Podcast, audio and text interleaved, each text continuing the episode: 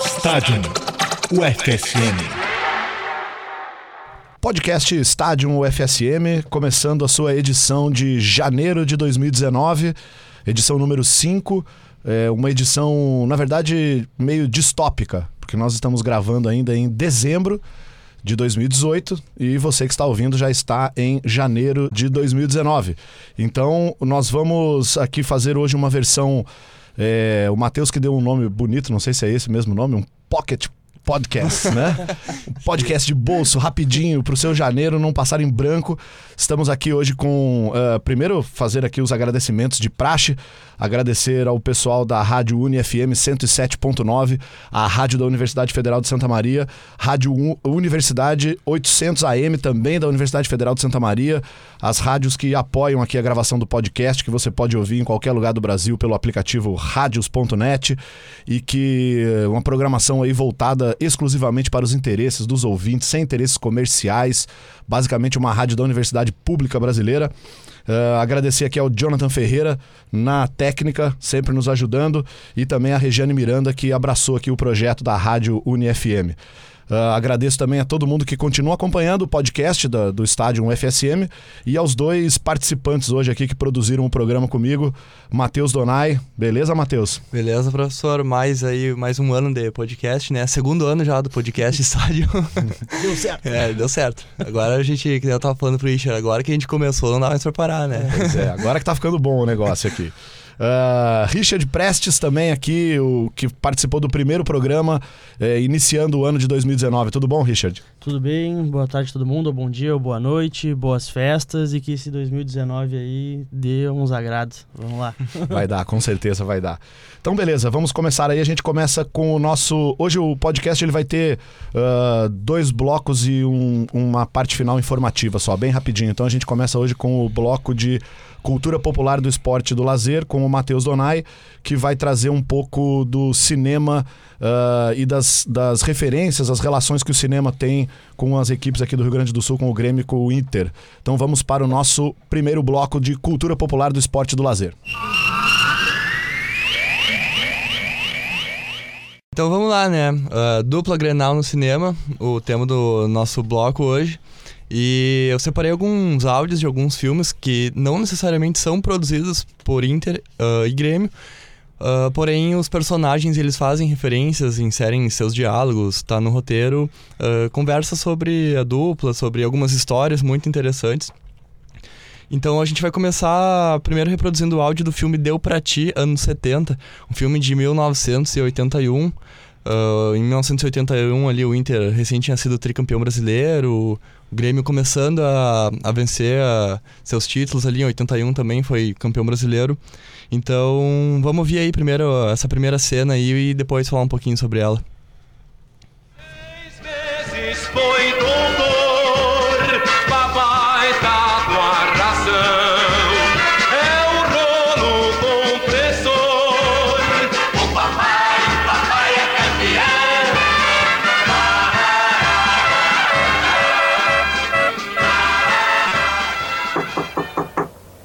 Entra. Papai é o maior, papai é que é o tal. Que coisa louca, que coisa rara. Alô, alô, meu amigo Jamago. Alô, alô, meu amigo Chiquinho. Aquele abraço pelo tri vice-campeonato. E atenção, bola na área do Grêmio. Chiquinho mete o pé na bola, é gol! Gol contra de Chiquinho. E o Internacional é campeão gaúcho de 1971. Até os pés nós iremos. É, a gente pode ver aí então que esse filme começa com uma corneta, né? É, é uma das primeiras cenas do filme, é um filme muito tradicional, histórico da, da, do cinema gaúcho. Ele é um filme gravado em Super 8, que é aquela câmerazinha que parece um, uma pistola, alguma coisa assim. E é, é um filme que conta com um elenco assim bem com muitas pessoas jovens que vieram a ser reconhecidas posteriormente. Tipo, tem o Werner Schumann lá na, na sua, no auge da sua adolescência, da sua juventude. Uh, vários outros caras que viraram músicos, como Ney Lisboa, o Vander Wildner, Júlio Reni, Enfim, tem uma galera ali naquele filme que posteriormente ficou conhecida uh, a nível nacional, assim, até. E uma coisa interessante também é que logo no início ali, uh, essa cena ela começa com uma música, né? Falando, ah, papai é o maior. E essa música ela é uma marchinha de carnaval que era muito utilizada pelo Internacional nos anos 50, antes de ter o hino oficial, como a, a música mais popular, assim, da arquibancada do, do Inter, né? Era uma, era uma marchinha. O Inter tinha... Teve por muito tempo na à frente da festa o Vicente Hall, que era o um cara super identificado com festas populares, carnaval, foi rei momo de Porto Alegre. E ele foi. Muitos consideram ele como o cara que fundou a, a, uma espécie de primeira torcida organizada, assim, um modo organizado de se torcer. Então, tem essa relação dessa música, essa marchinha Papai é o Maior, associada ao Inter ali nos anos 50, que é o que está reproduzido ali no, no filme. Onde e, o cara toca a corneta. Ia te perguntar, uh, sabe onde que podem assistir esse filme? Ele tá disponível? Ele tá online? O filme, o filme tá disponível, sim, tá no YouTube. Ele não. Obviamente não vai encontrar ele em alta definição, mas uh, é um baita filme, assim, vale a pena buscar. Ele não tem uma certa uh, história, assim, com início, meio e fim. Ele. É, até por isso talvez eu gosto tanto do filme, porque ele retrata muito cenas da juventude de Porto Alegre ali nos anos 70 apesar do filme ser de 81, ele se passa nos anos 70, a época da ditadura, movimento estudantil, mostra ali galera indo pra praia, capão, bem essa coisa de, de gaúcho assim mesmo, sabe? Uhum. E. Hum, enfim, a, a flor da juventude, assim, os personagens vivendo, né? Então esse foi o Deu Pra Ti anos 70, primeiro filme que, que a gente reproduz aqui. E o próximo filme, ele é um filme muito interessante também, Uh, porque ele é, é, interessante a gente perceber como os personagens eles são criados principalmente no cinema gaúcho, eles são muito caricatos, assim, com um sotaque muito puxado, muito forte. E esse é uma das, um dos aspectos que a gente vai ver agora no próximo áudio do filme Ainda Orangotangos, de 2008 que se fala tri, né? Sei, isso aí é por causa daquela história que rolou do trick trick rolimã. Não, não, não, não, nada a ver, nada a ver com o trick trick rolimã. Como que não? O que, que aconteceu nos anos 70? Então, se falava trick trick rolimã pra todo Não, não, não, não. Em 1970 o Brasil foi tricampeão do mundo ah. e o Inter tricampeão brasileiro. Foi o primeiro time a ser tricampeão brasileiro. 7-5, 7-6, 7-9. 7-9 invicto, com aquele puta time. Falcão, Jair, Valdomiro, esses caras tudo. Tá, todo mundo sabe disso. Então, é daí que se fala tri. Ah, eu sabia. Ser tri é ser. Ser entendeu? Tri, ser tri. E tu sabia que o outro papo era gremista, né? Que outro papo? O outro papo, o João de Deus. A ah, benção, João de Deus. João Paulo II. Carol, pois então. então era gremista. Tu te lembra quando o Papa veio pra Porto? Claro que eu lembro. Onde é que ele rezou a missa? Porque não queria ser abençoado por um Papa gremista, mas tá, né? Pois então, o que aconteceu logo depois do Papa rezar a missa ali? Não sei. O Inter perdeu o Libertadores pro Nacional de Montevidéu. E o Falcão foi vendido pra, pra, pra ah. Roma, cidade do Papa Gremista. E o Grêmio 81 campeão brasileiro, 83 campeão da Copa Toyota. Enquanto que o Inter só se fudeu. Uhum. Mas agora que vem a parte louca da história. O que, que aconteceu do ano passado pra cá? Com relação ao quê? Te digo, com relação... Com relação ao Inter. No ano passado, o Inter foi campeão brasileiro. Nos roubaram, mas a gente foi campeão. E esse ano, campeão do mundo. Tá ligando os pontinhos? Tá ligando? O que, que também que aconteceu no ano passado? O Papa gremista morreu, acabou finalmente com a mandinga da porra da missa de 80 ali do lado do campo do Grêmio, assumiu um Papa Colorado e a gente tá, ó. Ah, que viagem da tua cabeça! Isso aí, é, a gente ouviu então o áudio do filme Ainda Orangotangos. A gente tava dando muita risada aqui enquanto rolava, rolava esses, essas conversas. Ela se passa dentro de um ônibus. Uh, até no momento em que se ouve um grito ali, é que tem um menininho gritando no ônibus, no momento que se passa no túnel da Conceição ali, que é um túnel bem uhum. escuro, assim. Uhum. Enfim, Aí eu acho uh, muito bem escrita essa fala, muito criativa ela, assim, porque ela pega muitos elementos, assim, da, uh, da história do Inter, do Grêmio, os, ela, o, ele é relacionado com o Papa, né? Imagina o que, que o Papa tem a ver com, com as conquistas de Inter e Grêmio. O Papa, o Papa é que foi o responsável pela venda do Falcão aí, claro, Roma. E uma coisa muito interessante desse filme também é que ele é um filme experimental, assim, ele é um filme que não tem cortes. Do início ao fim, uh, no que se começa a gravar, ele não se para mais. Então ele tem, sei lá, cerca de uma hora e meia, não, não me recordo agora, que ele vai se desenvolvendo assim por toda a cidade, a câmera vai indo, vai no Transurb, vai de carro, vai a pé, vai no mercado público, vai gira por toda a cidade sem cortar em nenhum momento a cena. Então eu imagino que tenha sido até um desafio bem difícil para quem produziu o filme, assim. Não, não, meio que tem uma, uma necessidade de não, não errar, né? Para não precisar começar tudo do início. E, enfim, esse e é esse o... aí tá, tá disponível também? Tá no YouTubezão também. Boa.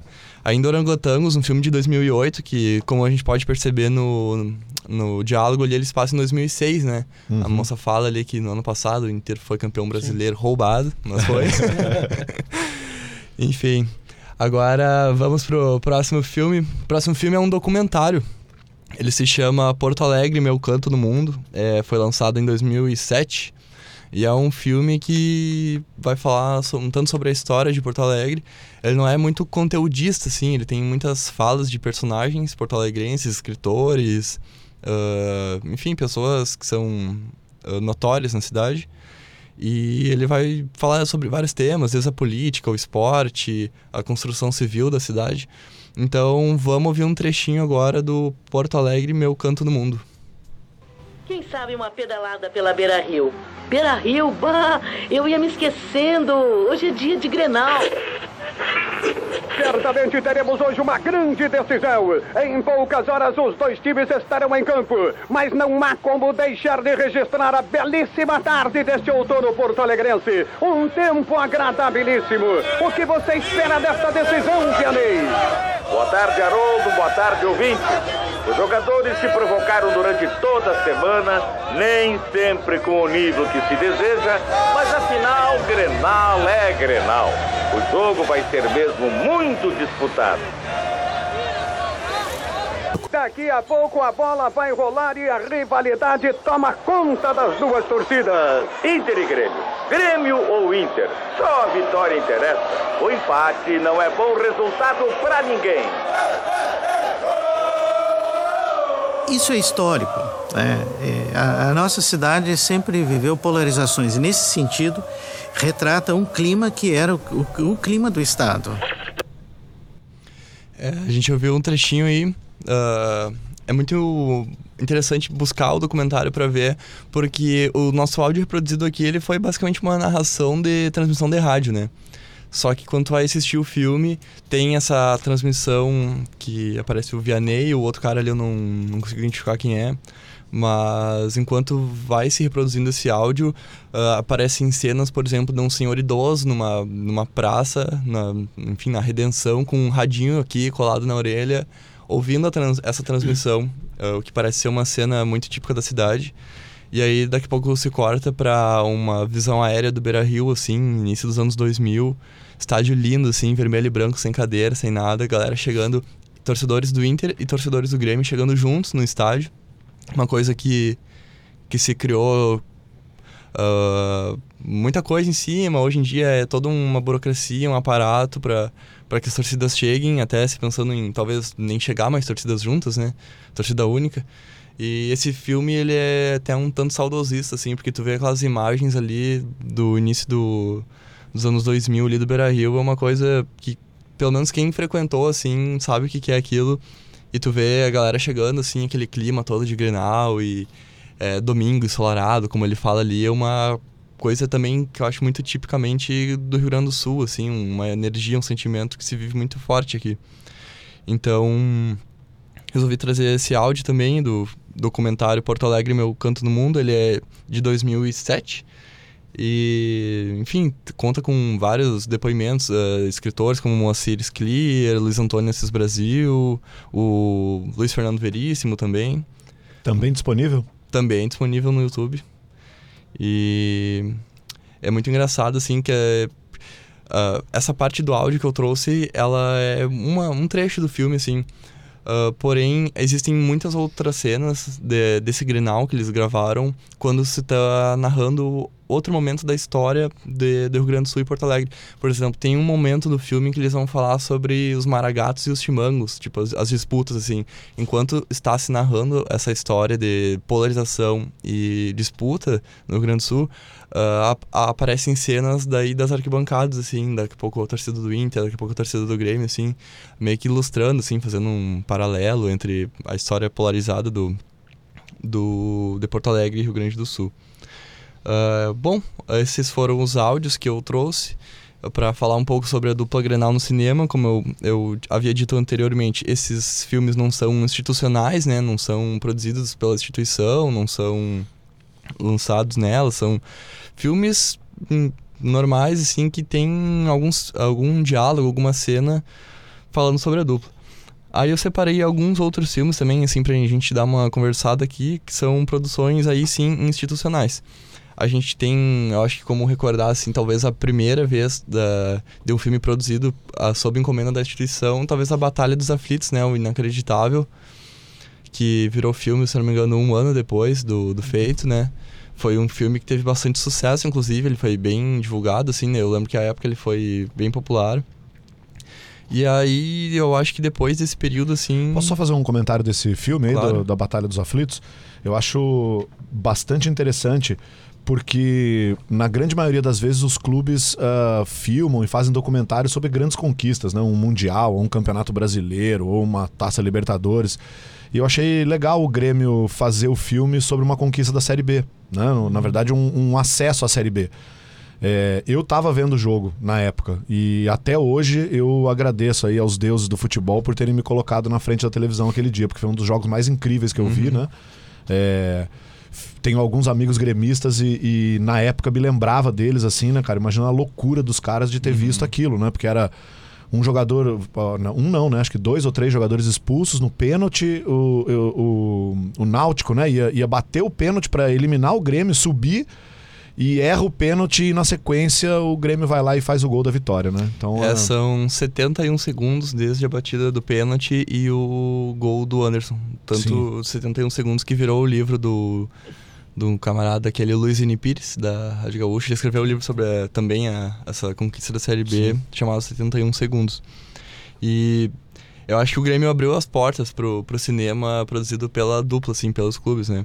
E deu a sorte o Colorado que pegou uma sequência de, de muitos títulos ali adiante e tem fez uma larga produção cinematográfica, né? A gente começa então com uh, 16 de agosto, Um Dia Sem Fim, sobre a Libertadores de 2006. Uh, também é lançado no ano seguinte Bastidores de um Sonho, o outro lado do título mundial, referente ao Mundial de 2006. Aí o Inter deslanchou a fazer filme, né? Foi é. jogar a Copa Dubai, o que não, não deixa de ser um grande feito, ganhar da, da Inter de Milão, sim, né? Com sim. gol do Fernandão, de fora claro. da área. Gol de bicicleta do, do Nilmar também. E lançou um filme chamado Gigantes do Deserto. Aí eu vi que a coisa tinha, assim, a gente vai ganhar agora qualquer coisa e lançar um filme. Aí em 2009, se não me engano, uh, o Grêmio lançou um, um filme chamado 1983, O Ano Azul, sobre o Mundial, né, de 83. No ano do centenário do Inter, foi lançado o filme Supremacia Vermelha, 100 anos de Grenal, contando um tanto sobre as histórias do, as histórias do Grenal, 100 anos de Grenal, né? Com os 100 anos do, do Internacional. Com a supremacia vermelha, né? Com, claro. Tanto é que saiu só um, só um clube lançou um filme sobre as histórias dos Grenais, né? Aí, em 2010, o Internacional vence novamente a, a Libertadores. E aí tem uma coisa muito interessante, que o Inter, uh, nesse ano, entrou pro Guinness como a maior exibição de cinema, maior número de pessoas, se não me engano, numa exibição de cinema que foi lançado assim um pouco antes do Inter viajar para Abu Dhabi em dezembro. E era o filme sobre a Libertadores com exposto no no Beira-Rio, o estádio cheio assim. Entrou pro pro Guinness, mas enfim, foi a última conquista daquele ano, o resto a gente sabe o que aconteceu. uh, nessa pesquisa também achei duas coisas muito interessantes. Uh, há um episódio do Prison Break, a série aquela, onde existem personagens assistindo a Grêmio Fluminense. Uma coisa muito inusitada, assim, tem no YouTube, pesquisa em Prison Break, Grêmio Fluminense. Tem lá uma cena de tipo uns 16, 20 segundos, assim. Aí. Uh, eu encontrei um outro filme também chamado Domingo de Grenal, esse eu não tinha conhecimento. Lançado em 1979. E pelo que eu pesquisei, só, tá, só há uma cópia desse filme e ela tá na Cinemateca Brasileira aguardando restauração. Isso eu, eu achei num site que escreveu há muitos anos atrás. Mas eu não desconfio que daqui a pouco ele ainda esteja aguardando a restauração. Sim. Enfim, não sei em que estado se encontra. E é um filme onde atua o Paulo Santana, famoso Paulo Santana, conhecido. Ele atua nesse filme. Esse filme tem um caráter de de comédia, sim, um filme de humor sobre vizinhos que brigam por Inter e Grêmio, anos 70, enfim. E assim a gente termina o nosso quadro, primeiro de 2019, Cultura Muito Popular. Muito bom, cara. Muito obrigado aí ao Matheus pela, pela pesquisa, pelas análises. É, lembrando que na descrição do nosso podcast a gente vai colocar os links desses filmes do YouTube, né? Vamos colocar essa lista toda aí do Matheus. Então, quem estiver ouvindo o podcast aí e, e perdeu algum título tal, é só ir ali na descrição que a gente deixa os links, deixa todas as coisas ali. Perfeito, então? Perfeito. Partimos para o nosso segundo bloco aí, a entrevista com o Rafael Alberico Chaves. Vamos lá então para o segundo bloco. Podcast Estádio UFSM, primeira edição de 2019, né? O nosso podcast número 5 tem a honra e o prazer de conversar hoje com o pesquisador Rafael Alberico Chaves. Uh, o nosso foco aqui do nosso podcast é sempre a história do, do futebol, a história do esporte, a história do lazer, né? O Rafael, ele não é historiador, mas ele faz uma pesquisa que nos uh, faz refletir bastante, né? Eu tive o o prazer de ser da banca de, de defesa do mestrado do Rafael, né? Vou fazer aqui uma apresentação breve do currículo do Rafael. Ele é, grudado, é, graduado em comunicação social, com ênfase em publicidade e propaganda pela Fundação Escola de Comércio Álvares Penteado, né? A FAAP, em 2012. Ele é mestre em administração e marketing esportivo pela Uninove, Universidade 9 de Julho, com a linha de pesquisa Marketing e Comportamento do Consumidor, onde ele fez essa pesquisa, que é uh, que a gente vai falar um pouquinho hoje aqui. E ele também uh, uh, frequentou né, a Universidade de Massachusetts com esse uh, fazendo mestrado, né, fez um módulo de internacionalização. é fundador da, da VOR Inteligência Coletiva, agência de comunicação em foco é, com foco em projetos de branding, e da INCA, Escola de Cursos Livres. É membro do grupo de pesquisa em comunicação e marketing no esporte da Escola de Educação Física e Esporte da USP, o GPCom USP. Além de experiências no setor privado, é voluntário em organizações sociais e auxilia no desenvolvimento de comunidades usando o esporte e a cultura como ferramentas de inserção social. É isso aí. Muito bom dia, né, Rafa? Tudo bom contigo, cara? Bom dia, tudo bem, gente? Prazer enorme estar aqui com vocês. Legal, Rafa. A gente está aqui hoje com o Richard e com o Matheus, que são uh, membros aqui do Stadium, né, que é o grupo de estudos de história do esporte e das práticas lúdicas.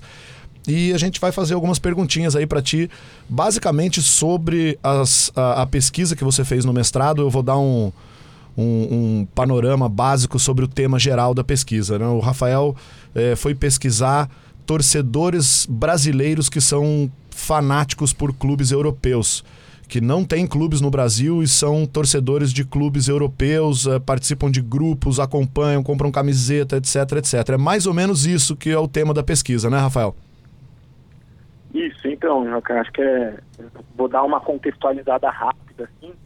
É, vai me falando aí o tempo que eu tenho para contextualizar, que você sabe como funciona, né? A gente começa a falar e não, não para. Não, fica tranquilo. É, eu, na verdade, o que, que a gente fez na minha pesquisa, já que você estava bem próximo, né, participou da minha qualificação e da minha é, banca final, é, a gente queria entender, na verdade, né, sobre o viés do marketing, da comunicação, é, a maneira como esses jovens brasileiros, né, mais especificamente em São Paulo, a nossa amostra era um pouco reduzida, é, como esses jovens é, eles se envolviam com clubes europeus e aí no meio da nossa pesquisa, quando a gente, é, quando eu tive contato com um modelo, né, é, o, o, TSI, que é o Team Sport Involvement, quando eu conheci esse modelo, a gente aprofundou um pouquinho mais a pesquisa, a gente entender é, o, o, conceito né, de identificação com organizações esportivas.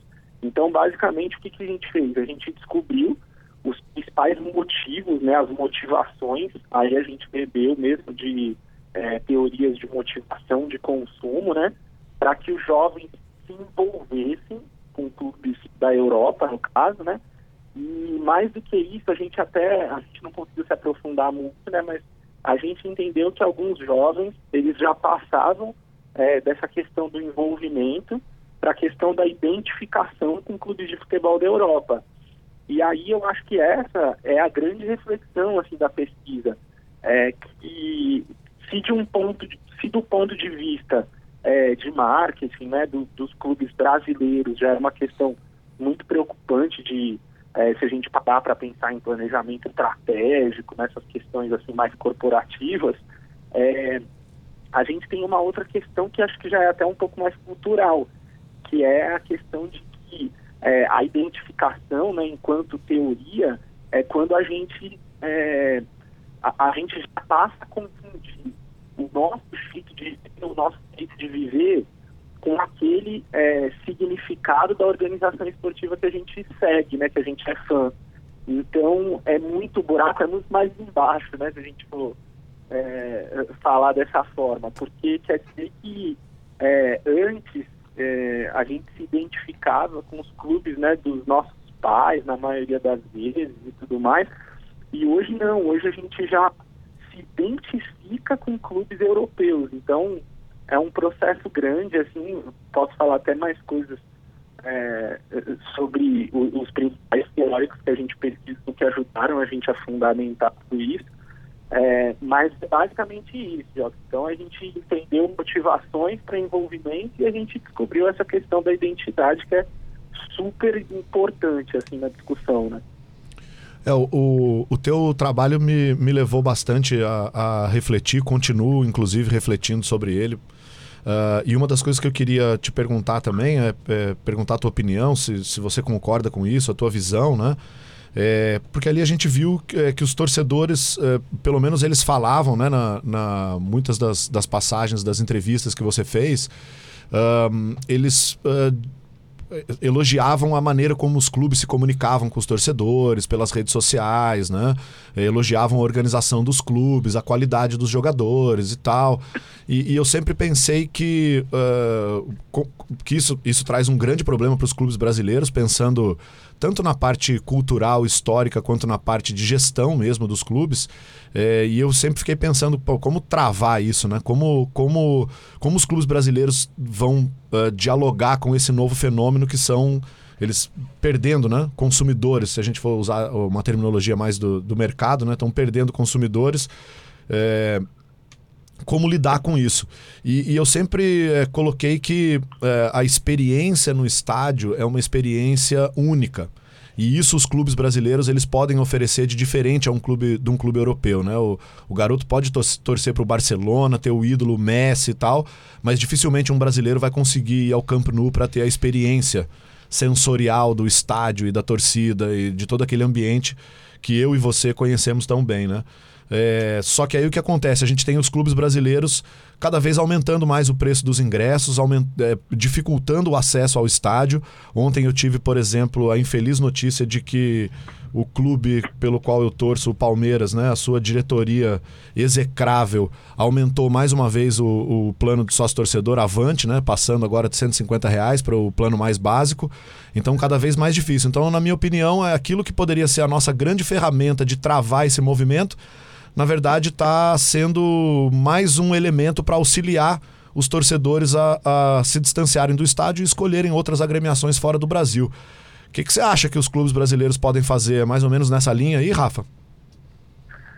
Olha, Joca, é, o, o cenário, assim, é, eu escrevi um texto sobre isso, inclusive no blog do Juca Kifuri, logo que eu terminei a minha dissertação, e eu fui interpretado, acho que até da maneira errada por alguns amigos e tal, pesquisadores, é, que é, colocaram, assim, é, classificaram o meu texto como, poxa, mas você está é, apoiando essa movimentação e tal, quando na verdade é completamente contrário, né? A minha pesquisa é um alerta. É, eu fiz a minha pesquisa pensando no mercado brasileiro, pensando na nossa realidade. É, então, assim, pegando lá o que você disse no começo, Joca, de o, o, os jovens eles falam mesmo muito sobre é, a, a, maneira como os clubes europeus se comunicam, é, a maneira como eles se aproximam né, dos torcedores brasileiros. É muito claro assim que eles entenderam que o Brasil é uma taça, né? Se a gente for colocar para aquelas questões mais conceituais de marketing, o Brasil já é uma praça para o mercado europeu. Então existe claramente assim, um planejamento estratégico para cá. É, o, o, que acontece na verdade, Joca, falando mais teoricamente, eu usei um pesquisador é, no, no, nessa minha, na minha dissertação, que é um professor de Yale, é o Stuart Hall. Ele, ele fala sobre. Ele tem um livro famoso né, de identidade cultural, que foi um livro que é, é um livro mais popular, e eu usei muito do conceito que ele, é, que ele tão bem né, é, dobrou, que é o do cidadão global, né?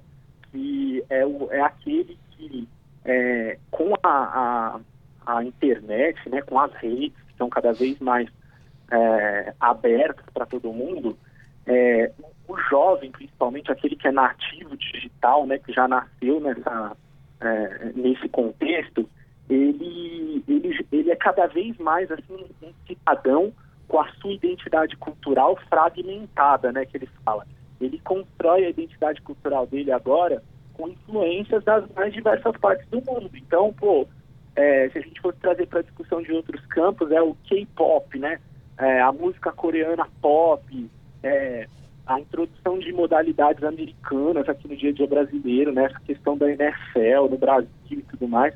Então a gente vai pegando tudo isso é, que é, é que é de fora do Brasil e a gente vai internalizando. E aí a gente vai crescendo com nossa identidade cultural cada vez mais globalizada. E aí, quando a gente tem contato com esse produto do exterior, esse produto do exterior, ele é, é objetivamente, claramente, assim, muito melhor que o nosso. Então, apesar de que o jovem, ele não tem a experiência de ir ao estádio, muitas vezes, Joca, ele não tem a experiência de ter ido ao estádio também aqui no Brasil. Por quê? Aí a gente já tem outras variáveis que influenciam nesse processo, que é é, o pai não leva o jovem porque tem medo que, o, que com a violência, o, um, um, um, problema que a gente tem agora, assim, que é muito claro, é o preço do ingresso, é o que você falou. É, as pessoas não vão no estádio porque o ingresso é muito caro. Então, assim, qual é a experiência de eu assistir uma partida na TV do Barcelona e eu assistir uma partida na TV do, do Campeonato Brasileiro? Então, assim, são muitas variáveis que influenciam nesse processo e que estrategicamente não são bem trabalhadas pelo, pelo mercado aqui brasileiro, né? Então, é, eu acho que assim, de uma maneira geral, quando esse jovem ele tem é, contato, por exemplo, com tem uma página que é muito boa é, no Instagram, no Facebook, tal, que é a do Liverpool. É, aqui no Brasil a gente tem até bons exemplos de comunicação digital e tudo mais, mas é, não é o mesmo contato que eu tenho, que aí já é uma questão até meio de sonho, né? Que eu, olha que coisa legal e tal, a Premier League é o maior campeonato do mundo, mais competitivo, etc, etc. Então, assim, é, nesse processo de eu conseguir me aproximar desses outros mercados com a ajuda de um clique, é, por que que eu vou me relacionar com um produto que claramente é pior, né? Eu não tenho é, input, eu não tenho é, é praticamente eu não tenho benefícios assim de me relacionar com o futebol e eu vou mais além, né, com o esporte brasileiro. Eu acho que é mais ou menos isso, assim, Joca. Essa é a, a reflexão que eu trago. Perfeito. O Richard vai fazer uma, uma pergunta para você? É, claro. Bom, bom, dia, Rafael. Então, o professor falou, eu sou o Richard, eu sou graduando aqui do curso de História.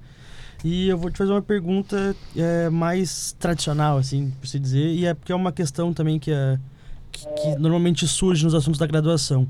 Eu fiquei muito interessado e, e, a, e até é, me surpreendi assim, com a metodologia do teu trabalho, cara, com a, com a questão dos grupos e, e tudo mais. Eu queria que tu falasse um pouco mais sobre a parte da metodologia mesmo, para te alcançar os teus objetivos Sim. e tal, até para ajudar a galera que pensa em pesquisar algo de, desse tipo e não tem ideia de como fazer, de da onde partir, né?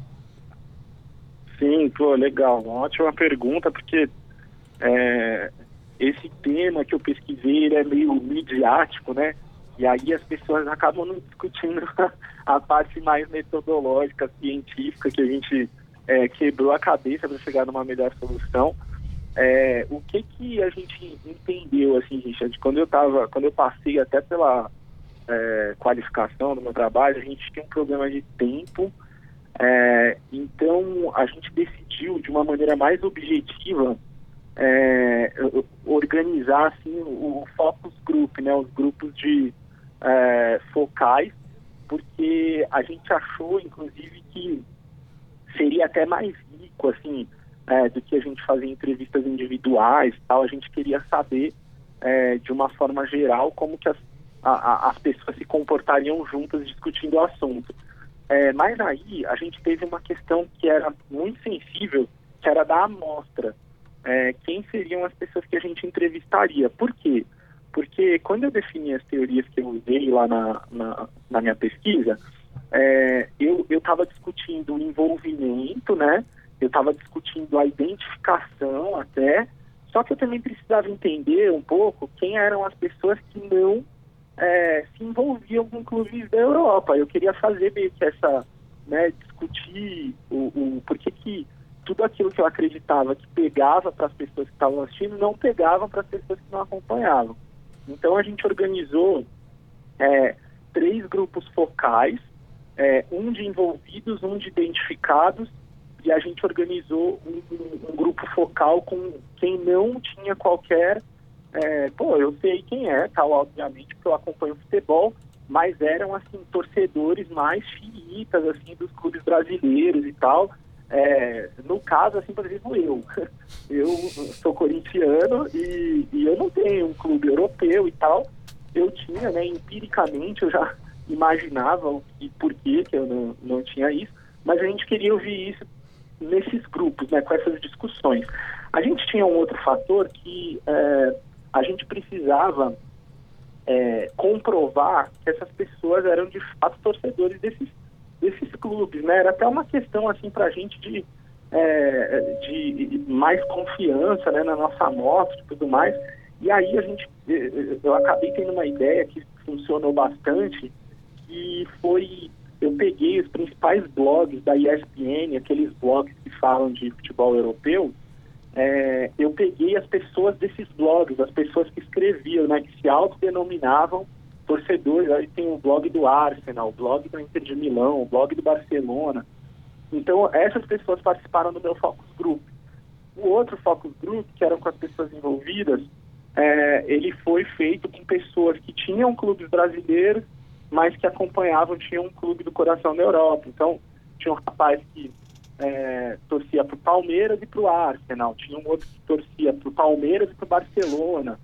É, Enquanto nesse outro grupo que eu te falei, eles é, eram apenas tão somente torcedores de clubes europeus.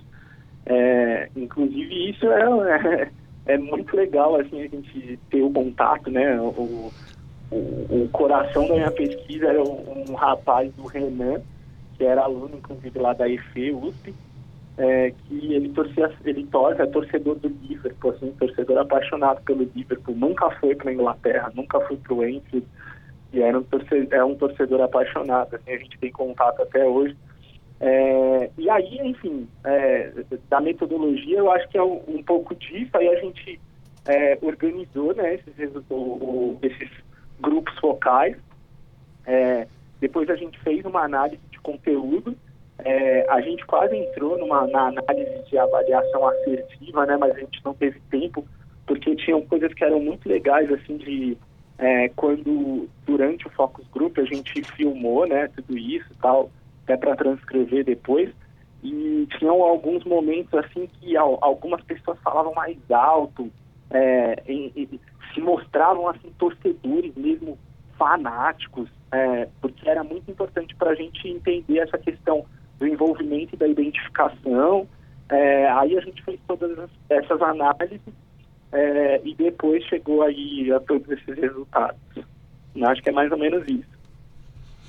Obrigado, Rafael, pela, pela, pela explanação aí. Realmente vai, ajuda bastante. Essa questão da metodologia é sempre complicada e muito auxiliar né, para o trabalho. E, pô, uh, parabéns, cara, pelo teu trabalho. Inclusive, avisar o pessoal que vai estar no link da, do podcast para a dissertação de mestrado do Rafael, né, no repositório da. Como é que é o nome da universidade? Esqueci. Uninove. Uninove. Obrigado. Então, leiam. uh, e aí, Rafael? Obrigado. Tranquilo? Que é o Matheus do outro lado da linha? Opa, tudo bom, Matheus? tudo certo. É, cara, eu tava dando uma olhada nas suas produções e eu vi uma coisa que me chamou a atenção. Uh, tu apresentaste um trabalho chamado O Futebol como Entretenimento, o espetáculo Champions League numa sala de cinema dois, em 2015, correto? Isso. É, então, trazendo para agora, né, eu queria ver contigo assim, o que, que tu pensa Uh, visto que a nossa Copa Libertadores foi levada para a Europa na, na última edição, é, o quanto tu vê uh, que a Libertadores se aproximou da Champions League assim, em questão de espetacularização e entretenimento, enquanto questão de, de consumo mesmo, assim, uh, como tu observa isso? A gente está cada vez mais próximo ou ainda é um processo que vai acontecer lentamente ou não vai acontecer? Como é que tu pensa essa questão? Hum, legal, Matheus. Né? É, essa é uma questão super sensível. É, o, o Joca, o João, professor, ele sabe é, um pouco da minha opinião já. É, é, a gente tem amigos pesquisadores que têm uma opinião completamente diferente, é, que eu acho que vale a gente. Eu acho que a gente tem debatido pouco isso. eu acho que a gente. Vou tentar te dar uma explicação panorâmica porque eu acho que é impossível a gente não passar por algumas questões que são até um pouco mais políticas, porque elas são econômicas, né? Então, não tem como a gente dissociar essas coisas. Então, eu vou te dar a minha visão, eu vou te dar a minha visão enquanto pesquisador, é, mas eu acho que não tem como a gente falar sobre isso se a gente não passar um pouco por, por essas questões. É, obviamente, nosso país está tá passando, né, dando essa guinada aí para a direita, uma guinada mais liberal, né, de que o, o, termo, né, liberalismo se popularizou de uma maneira, acho que é, é, não tão feliz. É, e aí, assim, a gente colocou na nossa cabeça é, que, o, o, infelizmente, mais uma vez, o termo gestão, ele, é, ele fez com que a gente é, tentar se tornar com uma palavra, né, como num passe de mágica, que tudo ficasse mais fácil, ficasse mais simples. Olha, o rapaz ali entrou para gerir, né, tal coisa não sei o que e tal, e, e, isso, é, como num passe de mágica, transformaria as coisas no, no, num paraíso. Por que, que eu estou falando isso? Porque é, eu acho que a decisão da Comebol e tudo mais, é, todas essas decisões de caráter assim mais midiático da Comebol, elas são um pouco pautadas nisso e elas são pautadas num modelo que faz sentido para o futebol europeu.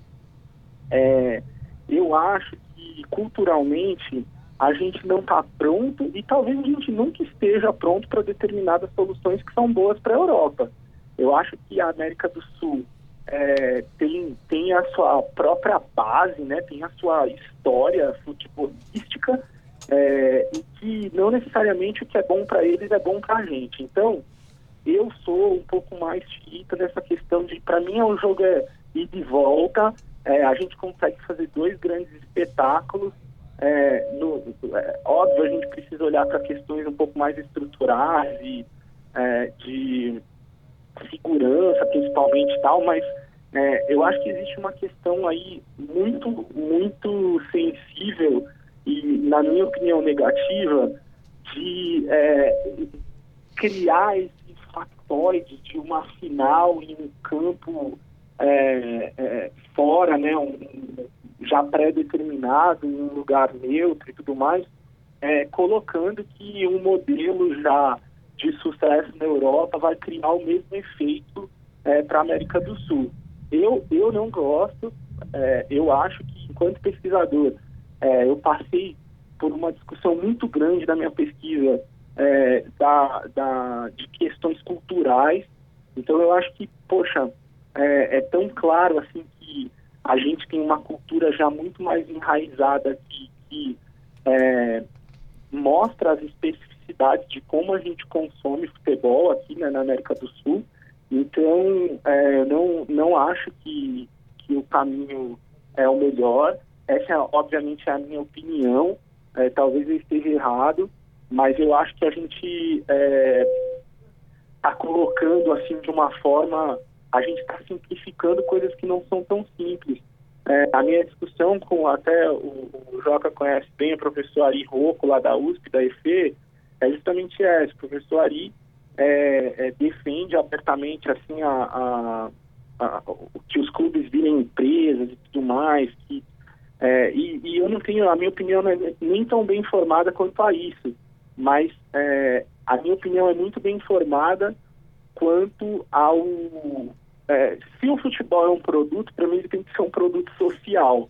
E aí ele tem, que ser, ele tem que ter uma função social muito clara. E eu acho que quando ele vira uma coisa muito é, espetacularizada, midiática, talvez ele perca um pouco da essência dele. E aí eu acho que essa final da Libertadores, é, essa questão de Madrid, assim, é, ela é tão constrangedora para mim que eu não, não, eu não consigo nem discutir muito sobre isso. Que, é, obviamente deve ter um jogo político muito grande no meio dessa discussão, mas eu achei ela trágica. É, o, assumir a derrota, né, de que vamos levar o jogo para Madrid e tudo mais. Então, de, de todo modo, Matheus, eu acho que eu não gosto da ideia, eu acho que é, a gente precisa organizar assim, melhor as coisas, é, mas eu acho que a gente tem que seguir um pouco mais os rituais do nosso jeito de consumir futebol, do nosso jeito de fazer futebol é, e respeitar um pouco mais isso. Assim, eu acho que a gente não deve cegamente é, seguir o, o, o que acontece na Europa, o que acontece nos Estados Unidos, né, e tudo mais. É, eu acho que é um pouco por essa linha, assim. Certinho, Rafael. Valeu pela resposta. Obrigado. Rafael, a gente está com o nosso, com o nosso tempo estouradaço aqui. É, o nosso papo ia longe, você sabe disso, né? Uh, sou um fanzaço teu e te agradeço muito, muito pela participação.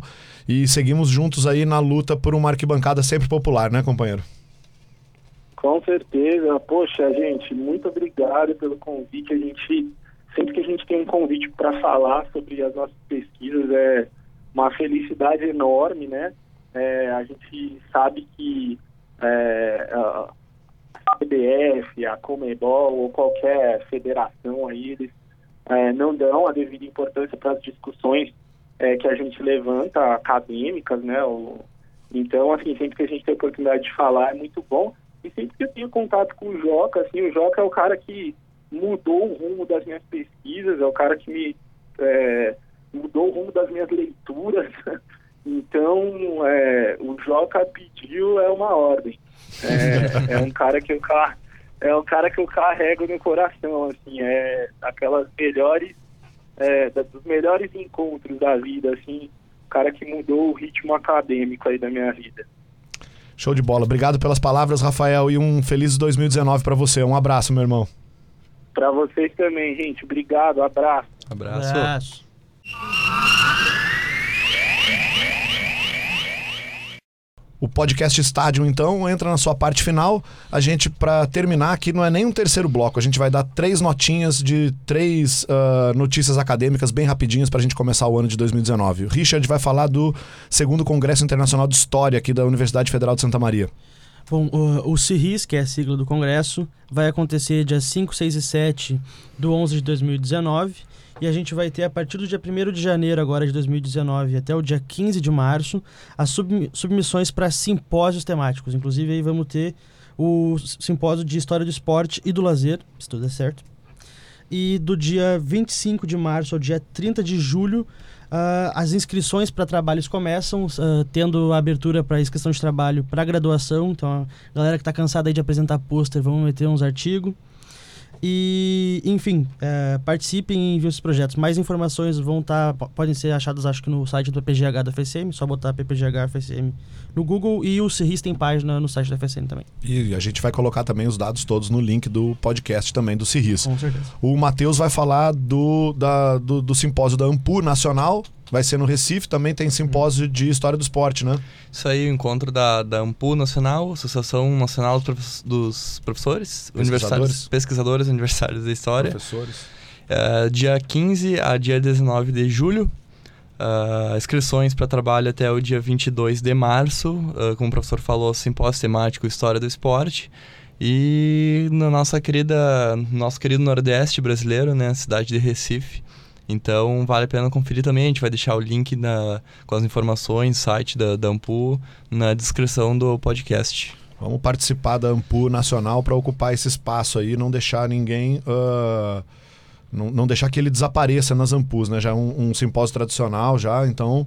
ST de História do Esporte da Ampu no Recife. E a última é uma repetição aí da chamada da revista Estudos Históricos, que tem uh, uma edição especial de futebol, história e política, que tem abertura no dia 1 de maio e encerramento no dia 1 de julho de 2019. Então, se você está escrevendo artigos sobre futebol, história e política, tá aí um dossiê bom para a gente mandar uma revista da Federal da hum, Fundação Getúlio Vargas do Rio de Janeiro a Estudos Históricos. Então é isso. O podcast, o primeiro podcast de 2019 se encerra por aqui, o número 5. Richard, com a, seu, a sua despedida final. Bom, galera, obrigado pelo podcast. Espero que a gente consiga fazer mais vários aí nesse ano de 2019, com todos escutando, participando quem puder. E venham conhecer o estádio em 2019, vamos fazer várias coisas legais. Matheus? É, então, ó, deixar um abração aqui para o Richard, professor João, para todos que nos escutam. E lembrando que uh, ah, 2019 tem turma nova no curso da História. Esperamos estar com membros novos no estádio, né? Com certeza, com certeza. Então, Então é isso, para que da, da, nossa parte, mais uma vez o agradecimento à UniFM 107.9, à Rádio Universidade AM 800 AM, ao Jonathan Ferreira, Regiane Miranda, Universidade Federal de Santa Maria, Pró-Reitoria de Extensão, eh, Divulgação de Ciência e Tecnologia, Universidade Pública. É nós em 2019. Um abraço Vamos a todos. E todas. Estádio UFSM.